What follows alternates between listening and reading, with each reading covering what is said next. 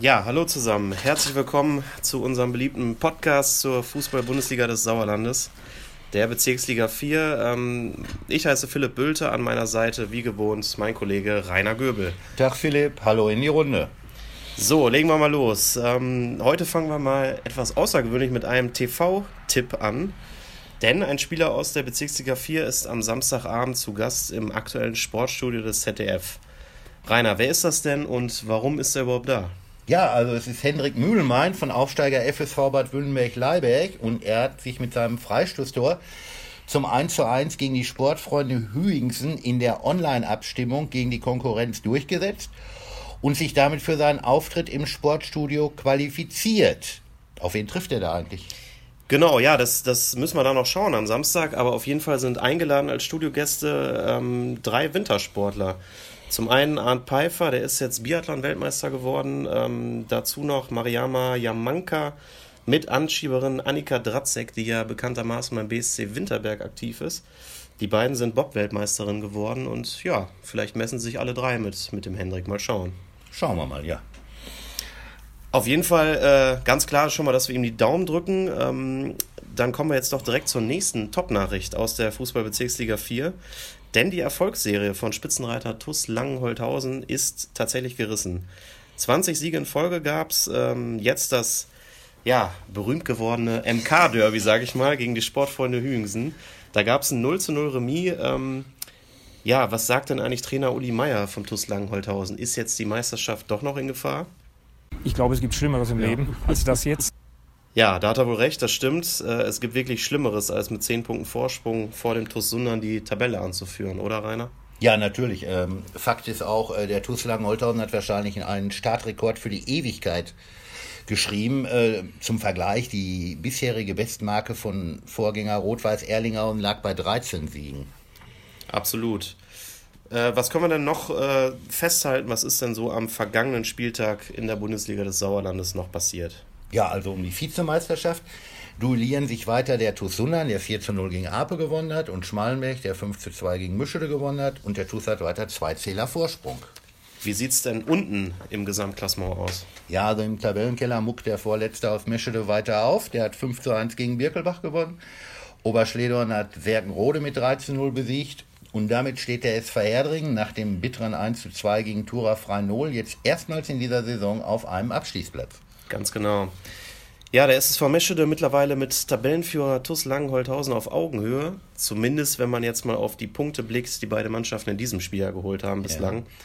Ja. Ähm, nämlich, das waren jeweils zehn. Ähm, du hast allerdings vergangene Woche hier gesagt, an selbigen Ort und Stelle, der SSV Meschede steigt ab. Bleibst du denn jetzt dabei nach diesem 5 zu 1 Erfolg oder sagst du, das stimmt gar nicht? Doch, kurz und knapp, ja klare Meinung, so kennen wir das von dir. Ähm, ja, hilf uns doch ein bisschen, geh ein bisschen tiefer in die Analyse. Ja, also ich ähm, habe die Partien der drei Teams bis zum Saisonende durchgetippt mhm. und am Ende wird dem SSV Meschede meiner Meinung nach das schlechtere Torverhältnis, aktuell minus 59, auf die Füße fallen. Denn Meschede, Oberschleden und Herdring werden meiner Meinung nach alle mit 22 Punkten die Saison abschließen und mhm. dann muss halt das Torverhältnis entscheiden. Steile These, würde ich jetzt erstmal sagen, ne? oder gewagte Prognose, wie man es sagen möchte. Dreimal 22 Punkte, was bedeutet das denn im Einzelnen? Ja, kann ich auch sagen. Also Meschede holt meiner Meinung nach aus den verbleibenden acht Partien noch elf Punkte.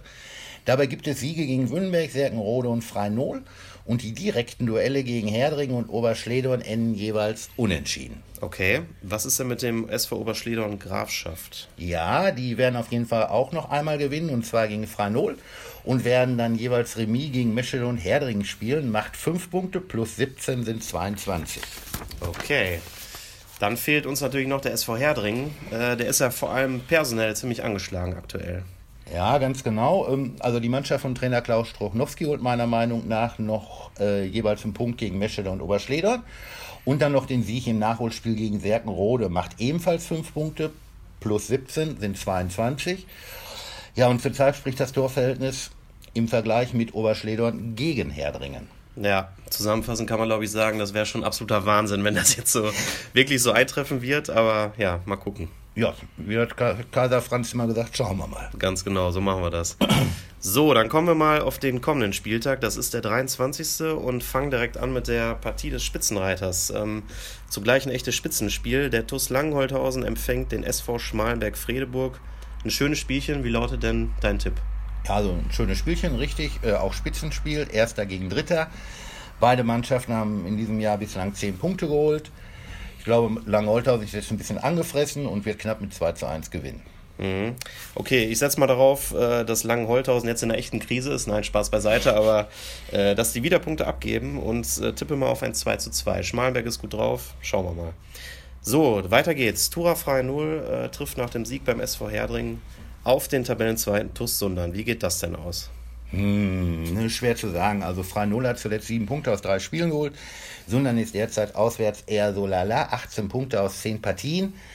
Ja, mein Tipp, 2-2. Okay. Äh, ich tippe mal auf den TuS Sundern und einen 2 zu 0 Auswärtssieg. Dann kommen wir zur Partie SG Serkenrode Fretter gegen die FSV Bad Wünnberg-Leiberg. Auf jeden Fall schon mal eine Zeile mit vielen Buchstaben, wenn man das Spiel so aufschreibt. Wie geht das aus? Wie geht das aus? Ich glaube 2 zu 0 für Serkenrode und dafür trifft Wünnbergs Mühlenbein einmal an der Torwand. Ich glaube ja, der trifft sogar zweimal. Einmal unten, einmal oben. Aber da müssen wir mal schauen bis Samstag. Ähm, Im Ligaspiel setze ich aber auf Serkenrode und ein 2 zu 1 Heimsieg. Mhm. Dann haben wir das Schlusslicht. TuS Mischede spielt gegen den SUS Langscheid-Enkhausen. Ja, da gibt es nicht viel zu sagen. Klare Sache, 4-1 für Langscheid. Das denke ich auch. Äh, der TuS verliert mit 3 zu 0, sage ich mal. Als nächstes haben wir das Duell der Sportfreunde. Birkelbach gegen Hüngsen. Ja, ähm, Birkelbach liegt zurzeit vier Punkte noch vor Herdring und Oberschledern und nach dem Spieltag werden es sieben sein. Denn Birkelbach gewinnt das Duell der Sportfreunde mit 3-1. Okay, da setze ich mal deinen Lieblingstipp und sage ein 2 zu 2. Mhm. So, jetzt wird's ernst. Dreikampf um den Klassenverbleib in der Bundesliga des Sauerlandes. Der FC Ape Wormbach, mit dem fangen wir mal an, äh, der sich ja so ganz nebenbei für die neue Saison schon verstärkt hat, und zwar mit einem Spieler von Westfalenligist SG Fintrop Barmenol, Marco Entrup. Mhm. Ähm, der erwartet bereits am Samstag den SV Oberschledorn Grafschaft. Wie geht das denn aus? Ja, also Ab ist in dieser Saison zu Hause nicht so heimstark. 18 Punkte aus 11 Spielen. Das Team hat aber gegen Oberschledorn nur zwei der vergangenen sieben Duelle verloren. Oberschledorn hat sicherlich mit dem 3 zu 0 gegen Sergenrode Selbstvertrauen getankt. Trotzdem wird es nicht reichen, meiner Meinung nach 3 zu 1 für Ape. Da setze ich natürlich dagegen und sage 2 zu 1 für den SV Oberschledorn Grafschaft. Dann kommen wir zum Spiel VfL Marsberg, Marsberg gegen den SV Herdring. Mhm, also Marsberg macht meiner Meinung nach mit dem 3 zu 1 Sieg den Klassenerhalt fast perfekt. Okay. Ja, da befürchte ich auch, für den SV Herdring wird es äh, tatsächlich schwierig aktuell. Ähm, Hintergrund ist natürlich auch, die Mannschaft muss auf einige Spieler verzichten, die angeschlagen und verletzt sind. Im Training sind oft nur neun bis zwölf Spieler dabei. Da kannst du dann natürlich jetzt nicht ein Verschieben auf die Viererkette einstudieren oder ähnliches. Mhm. Ähm, zu einem Überfluss gegen Frei Null hat sich Michael Wanzel eine Schulter-Eckgelenksprengung zugezogen. Das Wort ist nicht nur lang und fast unaussprechlich, sondern ist auch wirklich mit Folgen für ihn verbunden. Vier bis sechs Wochen äh, wird er ausfallen. Äh, das ist also fast bis zum Ende der Saison. Ja, da kommt es gerade knüppeldick für Herdringen. In diesem Spiel tippe ich daher auf ein 2 zu 0 für den VfB Marsberg. So, dann haben wir noch den BC Eslohe gegen den SSV Meschede.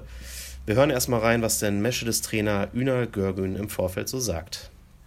Ja, nächste Woche gegen Eslo, das wird ein ähm, absolut äh, schwieriges Spiel für uns, aber auch darauf freuen wir uns. Wir haben im Moment einen guten Lauf und wenn wir halbwegs die Leistung ähm, von der zweiten Halbzeit heute auch da abliefern, bin ich zuversichtlich, dass wir uns da auf jeden Fall auch gut schlagen werden. Ja, da hat Üner recht, würde ich sagen. Ähm, die Mannschaft hat tatsächlich einen Lauf. Ähm, einen noch besseren Lauf hat allerdings der BCS Lohr. Denn äh, mit 12 von 15 möglichen Punkten ist der BCS Lohr die beste Mannschaft in diesem Jahr. Wie lautet denn dein Tipp? Ja, also das Mische der Altkreisduell, das hat jetzt schon eine große Brisanz. Ähm, trotzdem mhm. glaube ich, Spaß wird im Fun- und Sportpark nur der BCS Lohr haben. Die Hüttemann 11 gewinnt knapp mit 2 zu 1. Okay. Äh, ich tippe mal auf ein torreiches Spiel mit keinem Sieger, 3 zu 3 unentschieden. So, damit sind wir auch schon am Ende angekommen. Äh, uns bleibt natürlich nur zu sagen, bleibt uns gewogen. Bis zum nächsten Mal beim Podcast zur Bundesliga des Sauerlandes. Auch von mir Glück auf für die Restwoche.